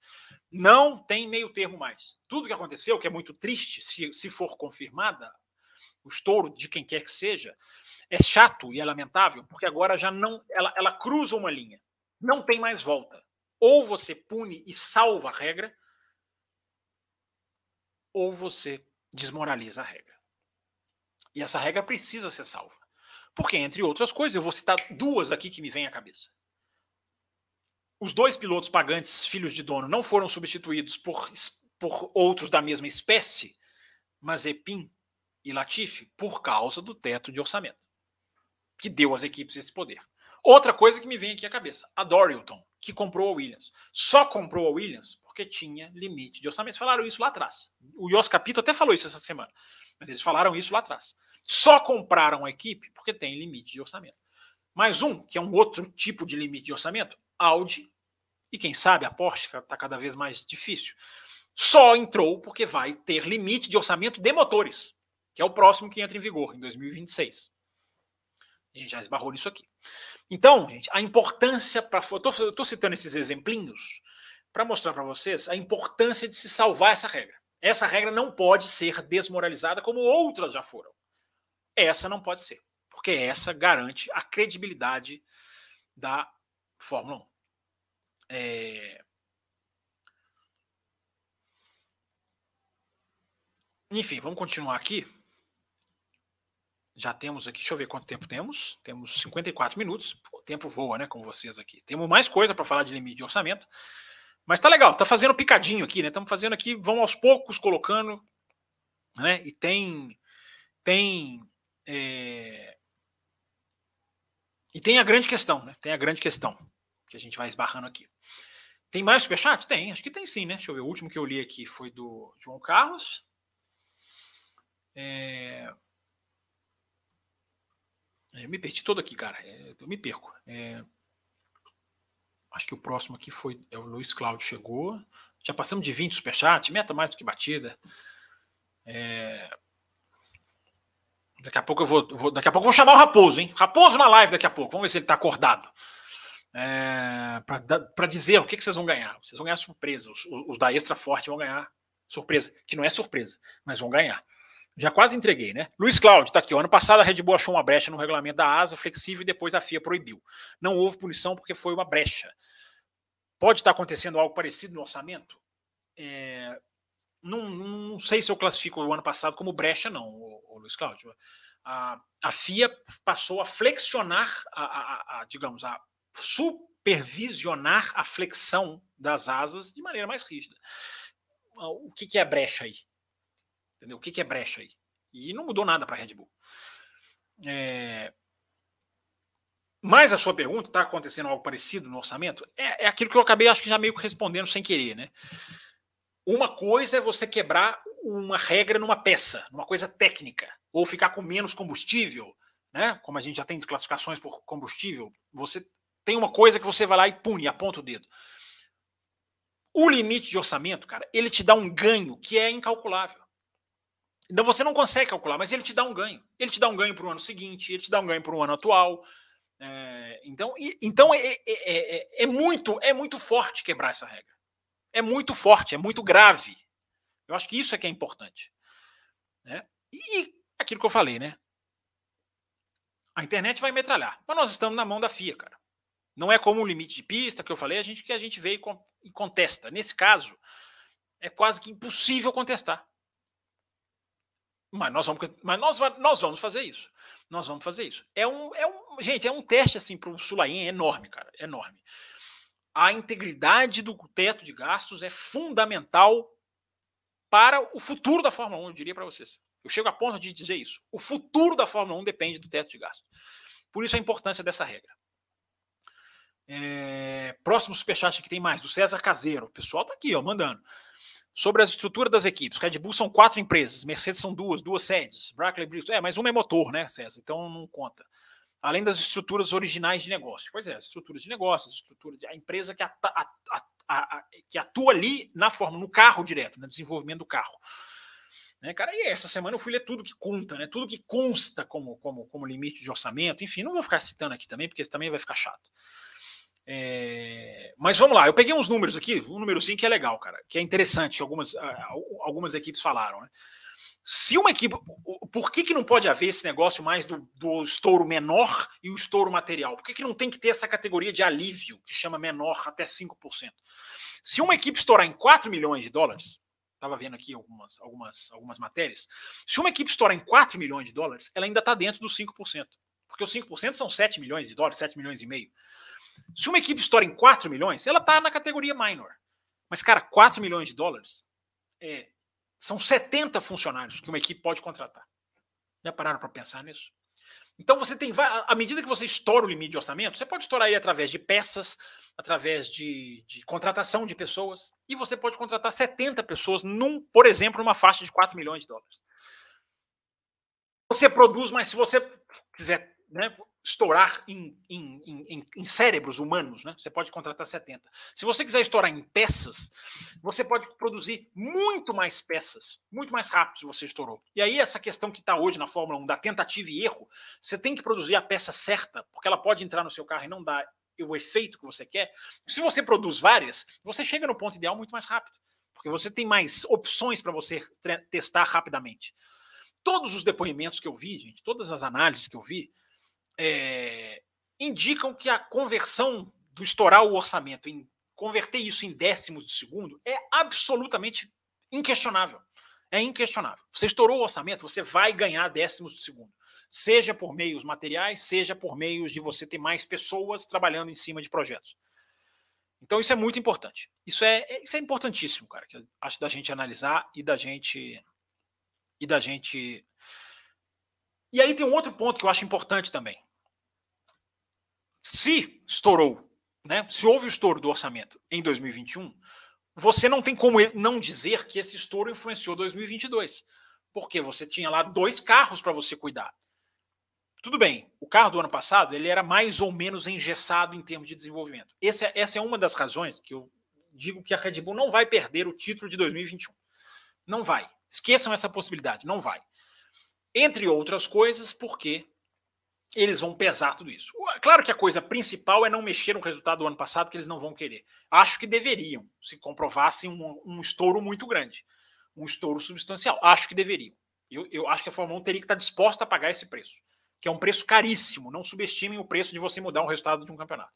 Tá? O preço em termos de contratos que você tem, em termos de televisão, em termos comerciais, você paga um preço caríssimo. Mas tem que pagar, se ele for proporcional à infração. Mas não vai acontecer. As informações já, já, já, já elas já, já é, pipocam de que não vai ser isso. Daqui a pouco eu vou falar quais punições eu acredito que sejam viáveis.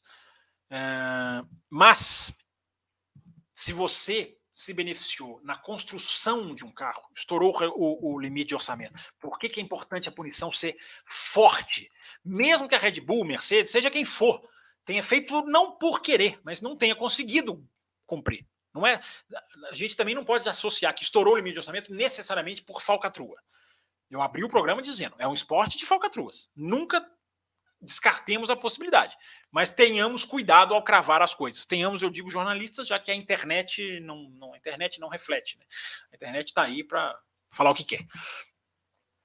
Você, só para concluir o raciocínio, você se dá bem na construção de um carro, faz uma enorme diferença quando esse carro vai ser desenvolvido sob limite de orçamento dos seus concorrentes. Se os seus concorrentes estão trabalhando sob limite de orçamento, isso vai frear o desenvolvimento. Todo mundo vai frear o desenvolvimento. Porque todo mundo vai ter que calcular o que fazer, como fazer, não vai ter como virar o jogo. A Mercedes já falou várias vezes. Né? Não, nós teríamos feito várias peças para consertar esse carro. Não podemos fazer, não podemos gastar.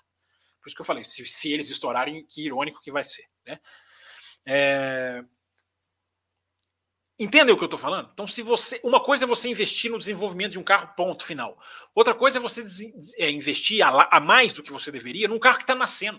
Porque você vai nascer na frente dos outros, você nasce adiante dos outros, em outro nível dos outros, e eles não vão te pegar com facilidade. Isso tem que estar tá muito na, claro na, na visão de quem está fazendo o regulamento, de quem está implementando a punição. Entendem a reflexão? Essa é uma das reflexões que eu acho que são válidas da gente fazer aqui. Vamos seguir, vamos fazendo, vamos ouvindo as perguntas, lendo as perguntas e continuando aqui. Essa do César eu já li, obrigado César. Mais uma do grande Carlos. Carlos não fica em uma só. Um superchat para ele, nunca. As punições estão colocadas para as equipes, apesar do piloto não ter nada a ver com a decisão de ultrapassar o limite. Ele não foi beneficiado por essa infração? Foi, claro. Claro, ele foi beneficiado por essa infração. Ele tem, tem deduzir pontos do Mundial de pilotos é, para mim, uma punição absolutamente plausível. Plausível, concreta, necessária, se for o caso, dependendo do, do, do, do estouro. Entendeu? Vai perder ponto esse ano, é, é diferente. Eu, eu, eu, acabei de falar, não vão tirar ponto do ano passado. Agora, esse ano, não garanto. Não garanto. Não estou dizendo que vão punir, nem que não vão punir. Já falei várias vezes aqui durante o programa, o histórico da FIA, o histórico do esporte não é, não é bonito, então não estou cravando nada, mas é uma punição que está aí. É, e o pessoal está em dívida em deixar o like, é o que diz o superchat. Então, enquanto eu der mais um gole, que a minha garganta já pede clemência, vocês dão like. Entendeu? Eu vou, eu vou tentar, inclusive, olhar o like aqui enquanto eu estou degustando aqui o meu líquido.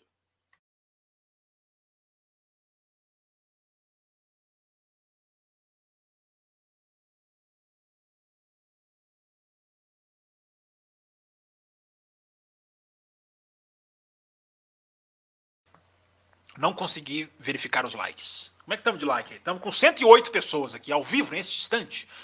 Se não tivermos com 108 likes, parei, né? É... Então, gente, aqui, os superchats estão lidos, lidos e entregues. Deixa eu ler as mensagens agora que chegaram. Vou, vou, vou, vou daqui a pouco eu fecho aqui com as mensagens que chegaram antes. É... Deixa eu tentar puxar aqui. As perguntas que chegaram primeiro, tá, gente? Vou conseguir atender um pouquinho aí, né? Isso que eu queria, né? Atender um pouquinho. Quem também não fez superchat, embora todos se beneficiem, né? Era pra gente estar tá acabando o programa agora, nos próximos minutos. Mas vamos lá, vamos ficar mais meia hora, porque vocês, mais uma vez, deram aí a, a beleza do talento de vocês em ajudar o programa. É, deixa eu ver quem mandou mensagem aqui.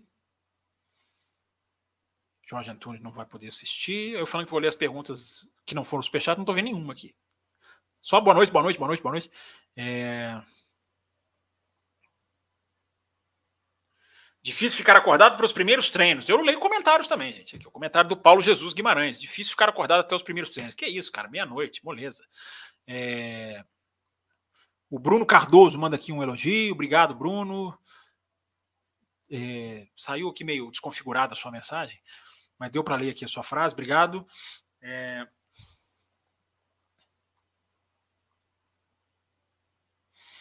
O Aislan Pacheco faz um comentário aqui. Eu acho que esse assunto do teto só deveria ser abordado depois da divulgação do resultado.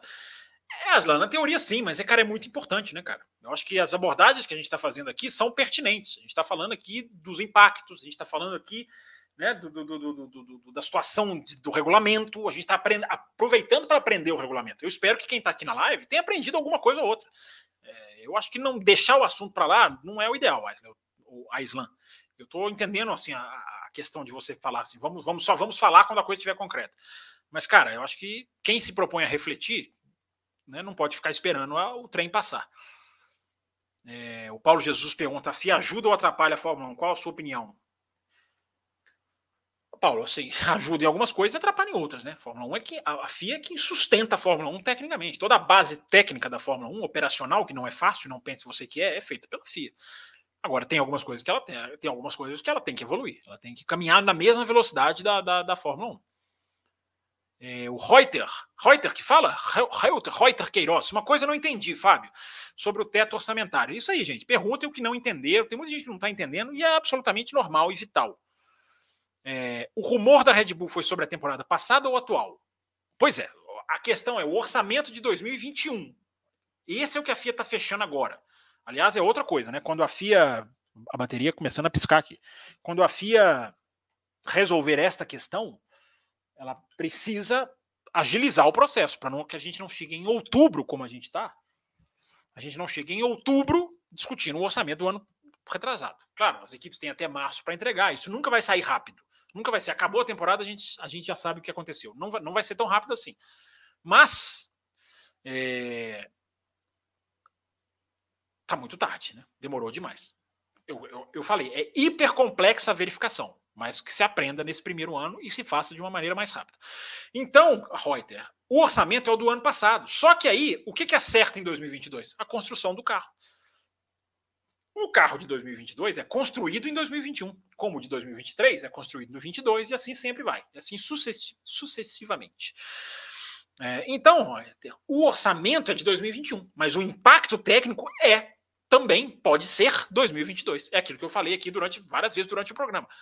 Você não consegue precisar o ganho, mas ele existe. Ele é geral. Por isso a punição tem que ser forte. Forte. Forte mesmo. Exemplar é a palavra. Por que é isso, Reuter? O orçamento, tecnicamente, financeiramente, está é o orçamento do ano 2021. Só que o que está dentro desse orçamento? a construção do carro de 2022, entre outras coisas. É... Deixa eu ver se tem mais aqui. Não superchat. Ah, quem não está mandando superchat, está mandando pouca pergunta, hein? Vocês estão descrentes, né? Muito, muito superchat nos últimos programas, né? Estou entendendo a descrença de vocês. É... O André Freitas manda aqui um comentário. Mercedes não superou o título do Max ano passado. Isso é muito chato. Todos sabemos que jamais a FIA tirará o título dele. Mercedes não está pedindo para tirar o título dele. Mercedes está fazendo um jogo de bastidores ali, André, para tentar forçar a maior punição possível.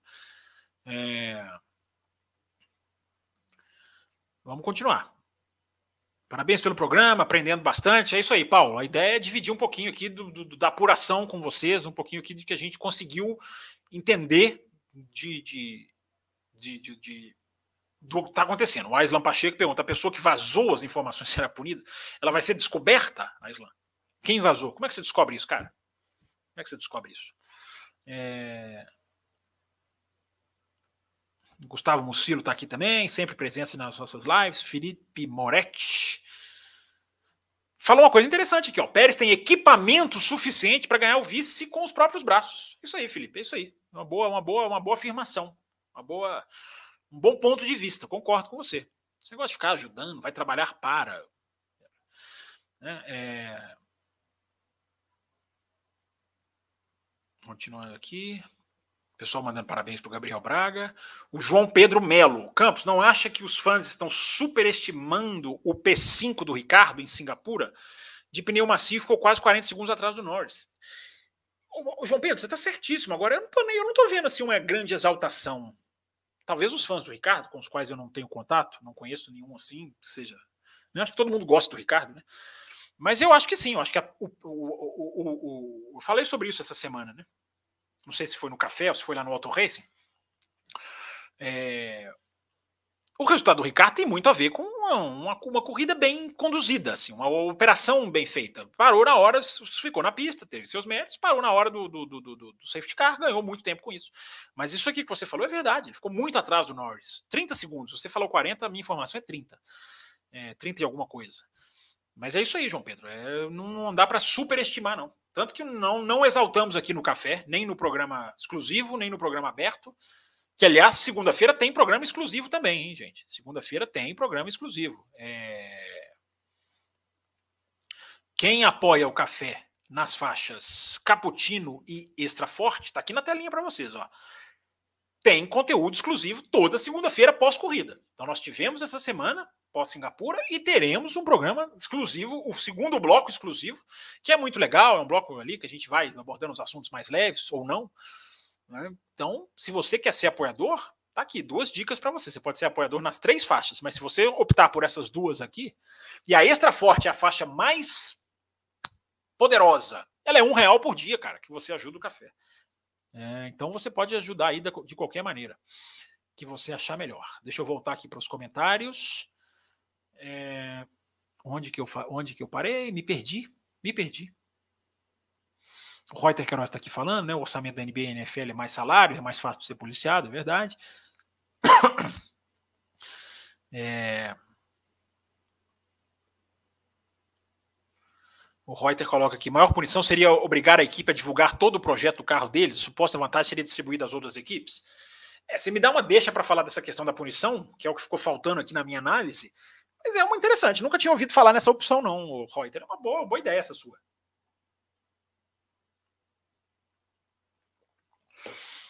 Uma boa ideia.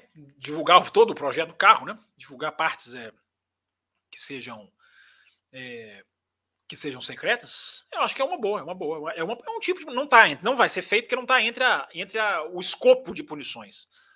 Mas poderia entrar. Uma boa ideia essa sua. É, então vamos falar, deixa eu falar das punições. É, como eu disse para vocês, dedução do ano passado não será, Max não perderá o título de 2021. É, as punições muito brandas, eu acho que não serão feitas também, considerando, tá, tá gente, que a Red Bull tá no, no minor, tá? É, a tal reprimenda pública é uma piada, não vai ser feita. Dedução no campeonato de construtores e pontos, acho que tem uma chance, acho que é, é, é, vai depender do estouro para chegar aí. Acho que seria uma punição forte. Não vejo o histórico da FIA fazendo isso. É... Suspensão de mais estágios da competição também está aqui no escopo. O que, que eu acho que vai acontecer? Reduzir a carga de testes, aproveitando essa, essa, questão, essa colocação aqui do, do, do Reuter. Espero estou falando o seu nome correto. É, como agência de notícias, Reuter, é, que escreve igual. Mas, enfim, voltando aqui à questão. Eu acho que é possível, porque seria forte e não seria, digamos, é, assustador. Eu vou, eu vou de novo dizer: se tiver que ser assustador, que seja, não tenho nada contra. Mas dentro da realidade da FIA e suas, digamos, e seus panos quentes. Se não quiserem dar algo assustador e também não dar algo muito brando, o que, que pode acontecer? Pode se reduzir a questão dos testes aerodinâmicos, a questão do túnel de vento, pode-se reduzir, eu acho essa opção bem viável. Reduzir o limite de orçamento, ela está aqui no escopo, reduzir o limite de orçamento de quem quer que seja para o ano seguinte. Se você estourou em um milhão, Mas não é reduzir um milhão. Eu espero que não seja reduzir um milhão. Porque aí é conta aquilo que nós conversamos aqui, eu e o conversamos aqui na segunda-feira. Você não pode dar à equipe o direito de, ah, eu aceito receber essa punição no ano seguinte. Você tem que punir mais forte para que o prêmio não compense, o prêmio por estourar não compense. Então, se a Red Bull estourou, ou a Mercedes estourou, ou a Ferrari estourou, ou a Aston Martin, que é falado, estourou, em um milhão, ela tem que reduzir em cinco o orçamento do ano que vem. Em oito, em dez. Bota dez vezes mais. Como esse valor não está especificado, a FIA pode fazer isso. Ela pode fazer isso. É... Tem uma outra coisa também que pode acontecer, que é uma suspensão financeira muito pesada que fica em suspenso. Se você for reincidente. Obrigado aqui, ô José Etienne. Reincidente. É isso aí, a palavra que eu estava buscando. Se você for reincidente, você vai pagar uma multa do tamanho do limite de orçamento. Essa eu acho que ela é possível. Eu não estou dizendo que eu concordo com ela, não. Ela é possível de acontecer. Mas ela vai esbarrar na questão das mega empresas que têm megas, mega, mega investimentos e mega dinheiro, podemos falar assim, para ir lá e pagar. Mas é a cara da FIA colocar isso também, né? Ó, você vai receber 150 milhões de dólares de punição, mas você só vai pagar se você for reincidente. Eu vejo a FIA fazendo isso, embora eu não concorde. Então, eu não vejo a FIA tirando sexta-feira da Red Bull, ou da Mercedes, ou da Ferrari, ou da, da McLaren, de quem quer que seja. Red Bull é o primeiro que vem à cabeça, porque é o que está é tá sendo apontado. Mas sempre deixando claro que a gente vai esperar para ver. Tirar da sexta, da, a participação na sexta ou no sábado, muito mais grave, claro, eu não vejo isso acontecendo. Até porque nesse ano não vai ter muita diferença. O campeonato já acabou. Né? Na prática, o campeonato já acabou. Mas tirar sexta-feira o ano que vem, aí já é outra história. Aí já podemos sentar e conversar, diria o outro. Olha, a Red Bull vai ficar metade do ano que vem sem andar na sexta-feira. Aí você passa uma mensagem de o crime não compensa. Crime, gente, sempre dizendo, tá? Não, repito, não quer dizer que quem estourar o orçamento fez de propósito. Pode ser e pode não ser. Né, por causa das, das, dos, inu, in, in, dos infinitos detalhes. Para vocês terem uma ideia, isso é uma informação, desde a entrega do orçamento em 31 de março, que era o prazo, só a Williams atrasou alguns dias. Desde 31 de março até hoje, a FIA vai na fábrica, esclarece, retorna, liga, passa documento. Por que, que isso está acontecendo? Porque está num momento de esclarecimento do processo. Não alivia ninguém que tenha estourado por causa disso. Não confundam as coisas. Mas não significa que quem estourar estourou por vontade própria. Pode ser porque errou. Ou pode ser por vontade própria. Já que eu abri o programa dizendo. É um esporte em que forçar a regra, em que achar subterfúgios é modus operandi. Mas a gente não tem como acusar sem saber. Acho que essa é uma premissa que a gente tem que que a gente tem que dizer. Então, gente, uma hora e 17, vamos caminhando aqui, temos, vamos até uma hora e meia, vamos cumprir. Deixa eu ver se tem mais perguntas aqui. Ah, eu fiquei, eu fiquei devendo as perguntas do Além da Velocidade, na hashtag do, do Cesarino. Singapura, Marcelo Cesarino perguntou aqui no Twitter. Singapura teve componentes para ser uma ótima corrida. Ficou longe disso, ao que se deve. Por que atrasar tanto a largada depois que o pior da chuva já tinha passado? É, falei sobre isso na segunda, Marcelo. Não sei se você ouviu o programa é, tentar fazer as cerimônias de corrida. Né? Coloquei no meu Twitter essa semana, aqui o Twitter está aqui no cantinho. Coloquei no meu Twitter essa semana o print da tela lá do, do, do, de uma McLaren saindo para a pista. Na hora que a pista foi aberta, tem até o um reloginho na regressiva lá da Sky Sports. E o cara já saindo de pneu, de pneu intermediário. Por isso que eu falei aqui na segunda-feira. Eu acho que a discussão dessa vez não é a do piloto automático. Ah, o medo de andar com o pneu azul na chuva. É, é, esse continua sendo a raiz da questão. Mas em Singapura foi, você está fazendo a pergunta aqui de por que atrasou tanto, os caras quiseram fazer todos os procedimentos cerimoniais antes da corrida. Já falei sobre isso aqui na segunda. Enfim, acho que, aí, acho que essa é a discussão. Acho que, acho que a análise, para mim, passa por isso. Não consigo não analisar isso. Não consigo ir na, na, na, mesma linha de todas as outras, as outras vezes em que o problema se repetiu. Acho que agora foi diferente, embora eu repito. A essência do, do, da fuga da chuva é ela permanece. Perdão, se houver confirmação de que equipes furaram teto de gastos? Pergunta ele. Você acha que vai acontecer alguma coisa? É, tá, já, acho que já respondi, né, Marcelo? Essa edição aqui toda praticamente falando disso. É, deveria ser uma punição pesadíssima, eu concordo com você. É, por causa da credibilidade, é, porque seria o fim da credibilidade. Enfim, concordo plenamente com o que você disse aqui, já até explanei sobre isso aqui no programa. É, na página, rapidinho, gente, tem superchat novo? Já vou passar aqui. Na página, só para zerar as perguntas, hoje eu priorizei o chat aqui de vocês, hein? Quem está no chat aqui e não mandou superchat, até eles receberam colher de chá hoje. Mas aqui no além da velocidade.com.br, é, no além da velocidade.com.br, teve mensagem também, que é onde você entra para mandar sua pergunta antes da segunda-feira, para o café, antes da quinta, para o Além da Velocidade. O André Pedro, tem duas aqui, tá? O André, o André Pedro falou uma pergunta, mandou uma pergunta interessante aqui, ó. Em programas passados foi comentado sobre a pouca oferta de pilotos com a superlicença. Apesar disso, o nome do Palu, Alex Palu, né, da Indy, não foi cogitado em nenhuma equipe. O fato dele ser piloto da McLaren pode ser o motivo disso? André Pedro, primeiro, ele não é piloto da McLaren mais, ele é piloto da Ganassi.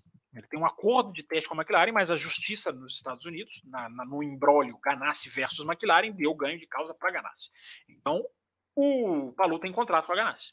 Por isso que ele não foi, acredito que seja por isso que ele não tenha sido cogitado. Ele é piloto da Ganassi, enfim. Se ele fosse da McLaren, era muito mais fácil transferi-lo. Mas, no meio dessa questão contratual, cara, essa briga contratual, a equipe de Fórmula 1 vai querer entrar no meio ainda, negócio que a justiça está decidindo. Então, acho que isso atrapalhou também. Obrigado, André, pela sua pergunta. E a Comatora mandou aqui, ó. É... Mesmo a AlphaTauri sendo subalterna da Red Bull, ainda acho bem chato pilotos como Gasly ceder tão de boa a posição para o Verstappen ou o Pérez, estando um perto do outro. Se a gente reclama de ordem de equipe com pilotos da mesma equipe, uma, uma ordem de equipe com pilotos de outra equipe é ainda mais condenável. Sim, Comatora, condenamos sempre aqui. É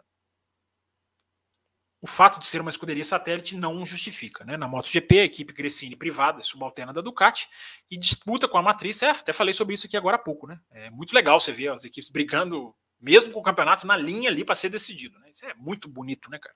É coisa que quem está na bolha da Fórmula 1 não, não, consegue enxergar. É, e tem muita gente na bolha, tá? Jornalistas, fãs, tudo mais. É, Será que o exemplo da MotoGP é o que precisamos para saber de uma vez por todas que ordem de equipe nunca foi algo benéfico para o esporte? Não, a gente não precisa da MotoGP para isso. Mesmo se a MotoGP não existisse como atora, eu estaria aqui criticando as ordens de equipe na Fórmula 1. É, eu entendi a premissa do seu comentário. É um exemplo saudável de um esporte que envolve milhões, milhões gastos. Né? Não é diminuir a MotoGP. Ah, não tem muita coisa em jogo. Tem sim. A sobrevivência dessas montadoras como, vende, como vendedoras de produtos também. Né? Na, na, na, nas lojas, digamos assim, nas concessionárias, assim como tem a responsabilidade das equipes de Fórmula 1. É, então, é, é, muito legal a gente ver. Estou sem lugar aqui para guardar aqui. É, então, pronto, gente. Estão atendidas aqui as, as, as, perguntas enviadas no site. Foram duas já ali que as da hashtag. Deixa eu finalizar o programa lendo aqui o que tem, o que tem aqui de vocês. É, para cumprir aqui o tempo. Tem mais superchat, deixa eu colocar eles aqui, deixa eu colocar eles aqui. É... Peraí, peraí. Essa aqui do Carlos Eduardo eu já tinha colocado, mas vale a pena repetir. pessoal está em dívida com like. Depois tem mais dois superchats aqui do Carlos Eduardo. Até quando vamos ficar ansiosos com a mistura chuva barra Fórmula 1? É, cara, vai chover esse final de semana e vamos ver o que a Fórmula 1 vai fazer. Né? É... Eu acho que a gente vai ficar ansioso, Carlos, até a hora em que a Fórmula 1 fazer testes de pista molhada para a Pirelli. Né? A Fórmula 1 precisa dar teste para a Pirelli. Eu não estou dizendo que a Pirelli não, não é culpada, não, mas você tem que resolver o problema.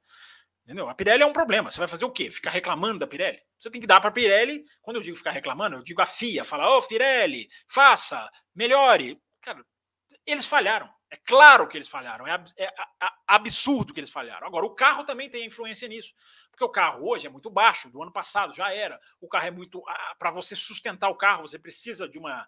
de dispersar muita água. Aí fica essa dualidade. Né? Ou você dispersa muita água e cria uma parede atrás que ninguém consegue enxergar, ou você não dispersa muita água e só vai aguentar até um certo tipo de chuva. Eu sou mais essa segunda opção. Eu sou mais essa segunda opção. Para não andar em chuva nenhuma, então diz, é melhor deixar claro que a chuva hiper forte nós não vamos andar. Mas nós vamos conseguir andar numa chuva, não vamos conseguir usar o pneu azul. Porque hoje está essas duas coisas. Ou você deixa de dispersar água e o carro fica menos resistente a uma chuva mais forte, ou você faz o que fizeram hoje um pneu super dispersador de água, se é que existe essa palavra, mas que gera um spray que ninguém consegue correr. Então, é, é preciso se sentar tecnicamente e resolver esse problema tecnicamente, Carlos Eduardo. É, essa é a análise que eu faço, cara. Sem ficar aqui só criticando a Pirelli. Cara, eu critico a Pirelli desde 2017, cara. Desde 2017. Quem me acompanha aqui sabe. Entendeu? Eu tenho tweets meus de 2017 criticando a Pirelli. Eu, eu, vou arriscar dizer que eu fui o primeiro, se não tivesse sido um dos primeiros, para não dizer que foi o primeiro, a criticar a Pirelli, a apontar o dedo para a Pirelli. Então isso aí é ponto pacífico, cara. É, não tem a menor dúvida disso. Agora, tem que fazer alguma coisa para tirar eles do buraco. Entendeu? Ah, mas tem que trocar de fornecedor. Cara, você vai passar um outro processo, vai começar um fornecedor do zero, vai levar tempo, vai levar anos, não vai. Então, cara, a Pirelli é que está lá, tem que dar a Pirelli uma chance de sair do buraco em que ela também se colocou. Né? Por incompetência ou por vários fatores. É, o Felipe Gonçalves também mandou aqui, ó. Abraços de BH. Estamos perto aqui, ó. Quem acha que fará a melhor ultrapassagem na 130R nesse final de semana? Grande 130R, né? A curva. Que a Fórmula 1 colocou vários vídeos essa semana aí, né, da 130R. Faz tempo que a Fórmula 1 não tem um pneu de chuva eficiente, né, Rodrigo Vilela? Obrigado pela sua, pela sua presença aqui, Papo Veloz. É... Eu, se tiver ultrapassagem, eu já estou satisfeito, Felipe. Quem vai fazer a melhor? Se, se, a gente chegar ao luxo de poder escolher a melhor na 130R, já, foi, já teremos sido brindados com uma ótima corrida. É... Deixa eu ver se o Raposo está aqui. Porque o Raposo disse que ia entrar. Disse que ia aparecer aqui. Vamos ver se ele está aqui. É... Deixa eu mandar uma mensagem para ele aqui. Porque eu não tenho que deixar surpresinha para segunda-feira, né? É... 10 e meia, a hora que eu combinei com ele. Tá pronto. Vamos ver se ele entra aqui. É, para contar para vocês sobre vocês merecem, vocês bateram a meta, né? Vocês merecem a surpresa. Atenção, apoiadores da faixa extra forte. Estamos aguardando a presença do senhor Tiago Raposo. Com isso, eu tenho aqui cinco minutos. Deixa eu ver o que mais que eu tenho aqui, gente. Vamos lá, vamos lá. Acabaram as perguntas? É, o jo Joseph, jo ou Joseph, sabe por que a decisão da FIA foi adiada? é, porque ia botar água no chope da Red Bull esse final de semana comemorando o título. Pois é, o, Joseph, eu pensei isso também, mas com essa nuvem, você também, você também não está aliviando o título. Entendeu? Eu pensei muito nisso que você está falando. Tem muito fundo de verdade nisso que você está falando. Mas, se a Red Bull tiver ganhar o campeonato com, essa, com esse grande asterisco a ser resolvido na segunda-feira, eu acho que também vai ficar um gostinho estranho, né? Então você não, você não tá errado, não, mas eu não acho que empurrar para a segunda tenha sido assim, não, vamos deixar o título. Nem acho que você esteja errado no sentido de informação, pode até ser. Como eu falei, não dá para pôr a mão no fogo. Mas ninguém vai esquecer. Ah, Max campeão, não, vai ser Max campeão, porém, amanhã, daqui a 24 horas, não sei o quê, vai ficar ali uma coisa estranha. Se for a Red Bull culpada, lembramos, lembremos. Mas é uma boa questão. É uma boa questão. O, o, o, o Joseph, o Joseph, seja lá como fale, se eu não espero que eu tenha falado errado. 90 likes aquela hora, né? 108, 90, né? Tá ruim não. Como é que tá agora aí? Atualizem aí, gente. Atualizem aí. A Sabrina, deixa eu ler seu nome direitinho. Sabrina Kuronuma. Kuronuma. É isso, Sabrina? Obrigado pelo seu superchat. Obrigado, seja bem-vinda aqui. É, obrigado pela sua, pela sua contribuição aqui ao nosso programa mandar pergunta. Ó. Podem mandar perguntas também. Estamos aqui chegando no finalzinho da live, mas estamos com tempo sobrando. Tempo sobrando, hein, cara? Coisa, sempre terminando os programas aqui na correria, hein? Hoje estamos com tempo sobrando. É... Vamos lá, gente. Perguntem aí, Suzuka. Vamos lá. Performance, pista, expectativas. Dizem aí. 111 likes. Obrigado, Felipe Gonçalves. 111. Que eu tô, eu tô presumindo que o 111 que você mandou aqui é o número de likes que eu perguntei, né? É... Deixa, eu, deixa eu pegar as últimas enviadas aqui. Deixa eu ver se eu não pulei mais nenhuma aqui que não foi superchat. Superchat eu li todos, né, gente? Se eu não tivesse lido, vocês já tinham me dado bronca. Reincidente, a palavra, José Etienne mandou aqui. É, elogia aqui a camisa, a camisa do café, cara. A gente já sorteou a camisa do café, vamos sortear mais. Vem camisas do café aí, José Etienne. Vem camisas do café aí, cara. É... Mensagem do José. É... O Bruno Black faz aqui um comentário bem humorado. Ó. Pelo modus operandi da FIA, ela pune a Red Bull com pontos esse ano e melhora a disputa do ano, melhora a disputa do campeonato. É, o Verstappen está tão bem, uma boa sacada. Né? O Verstappen está tão na frente, né? Ela tira pontos esse ano, eles podem fazer isso mesmo, viu, gente? Eles estão brincando aqui, mas podem. E aí dá uma emoção, né? Tira ali qual a diferença? Deixa eu até, deixa eu até lembrar aqui, que eu já até esqueci, cara. A diferença do Verstappen para o segundo colocado. Acho que é 116, não é isso? Eu vou conferir aqui. Peraí, peraí, peraí, peraí rapidinho aqui já abrindo. É, 104 pontos. 104. Ele tem que abrir 116, não é isso? É, 104 pontos para o Leclerc. Então, se a, se a FIA tira 100 pontos, não resolve muito, não, o Bruno. Mas se ela tirar 150, é, meu amigo, aí Leclerc na frente, já pensou? Eles, o cara, a FIA já fez isso, né? A FIA já fez punições que serviram para equilibrar campeonatos. A FIA já fez isso. É, a gente brinca aqui, mas a coisa é séria. Tem que dar uma punição exemplar, cara. Independente de se vai reavivar o campeonato, se vai ser para o ano que vem. A punição tem que ser forte. O Bruno Cardoso pergunta: Campos, com os futuros combustíveis sintéticos em 2026, temos alguma chance, teremos chance de voltar ao reabastecimento? Zero. Zero, Bruno. Nenhuma chance de voltar. Reabastecimento. O carro vai ficar cada vez mais elétrico. O passo em 2026 é mais do que duplicar a potência elétrica do carro. Se você vai depender mais do motor elétrico, você não vai reabastecer. Para que você vai pôr gasolina? A ideia é gastar cada vez menos gasolina, pôr menos gasolina no carro. É... Então, Bruno, eu não sei se você quer que volte ou se você está só perguntando, mas a chance é zero de voltar reabastecimento. Não, não existe essa chance é, pela questão da Fórmula 1 ser mais elétrica. O Rodrigo Vilela deixa aqui a pergunta dele. Eu não sei, não seja por isso. Fazendo um exercício de futurologia, para onde vai o De Vries? Não é futurologia, o, o, o Rodrigo. Eu vou dizer para você, o De Vries vai ser anunciado na AlphaTauri. Eu chego a dizer nesse final de semana, se bobear. AlphaTauri. É, que não é nenhum grande segredo, né? Não estou aqui dando nenhum furo de reportagem, nenhuma grande informação. Charles Câmara está chegando atrasado mandou a mensagem às 22h35. Né? Se não bate a meta, você chega depois do programa, Charles Câmara. Reprimenda, como é que chama aqui a, o negócio da FIA? É reprimenda pública. Reprimenda pública para o Charles Câmara. É, o Felipe Gonçalves pergunta aqui se eu costumo correr de kart. Bem raramente, bem raramente, depois da pandemia, não, não, não, não nenhuma vez. É... costumar correr, cara, eu não vou dizer não. Ando de vez em quando. Hum, deixa eu ver quem mais aqui mandou. Chegando no finalzinho. Raposo, pelo visto, nada, né? Vai dar o calote, vai dar o calote, o seu Raposo.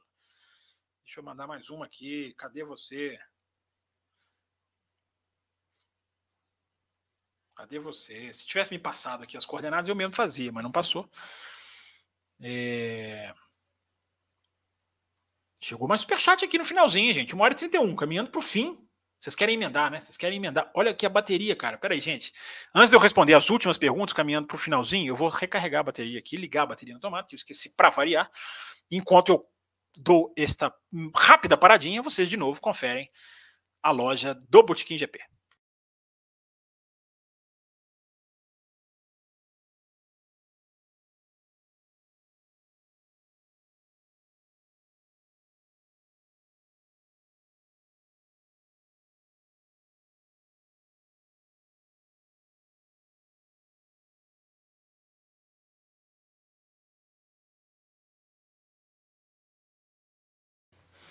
Voltando, voltando. Pior que eu falei lá atrás, né, cara? Eu falei lá atrás que a bateria estava acabando e só agora que eu fui resolver.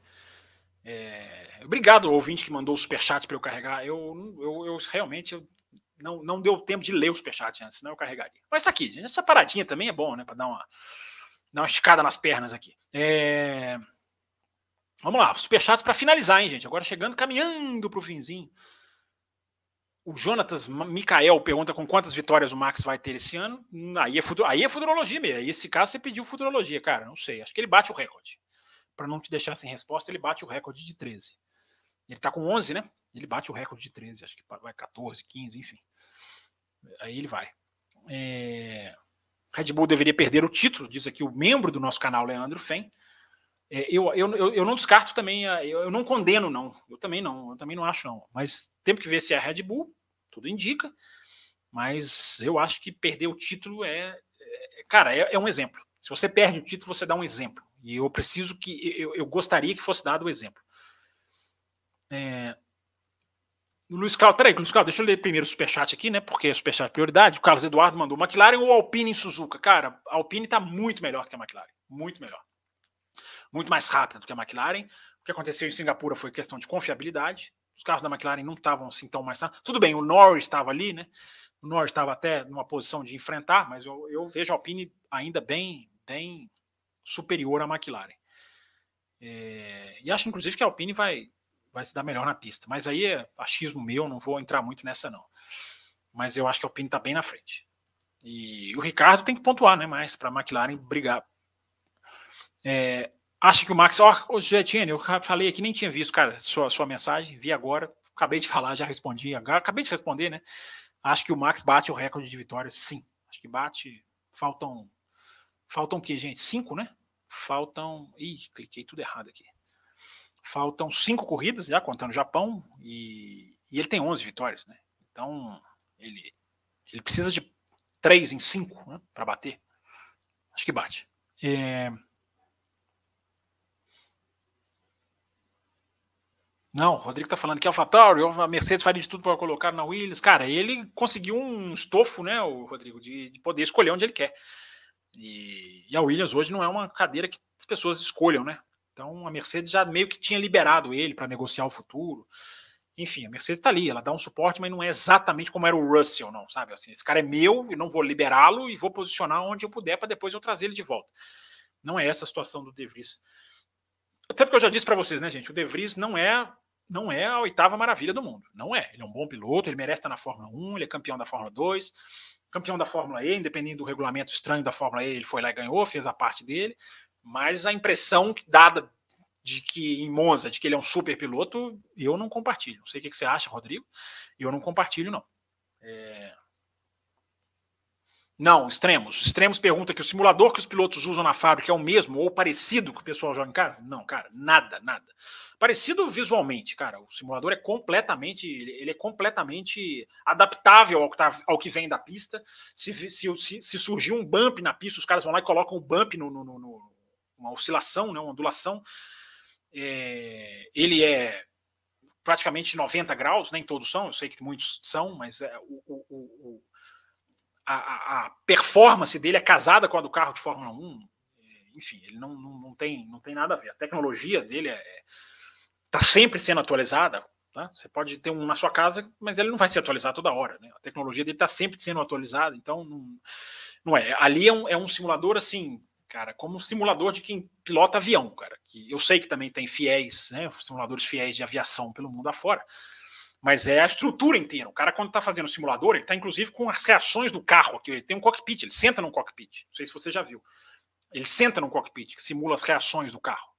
Então, uma boa pergunta, extremos. Extremos, né? Que fala. Isso, extremos.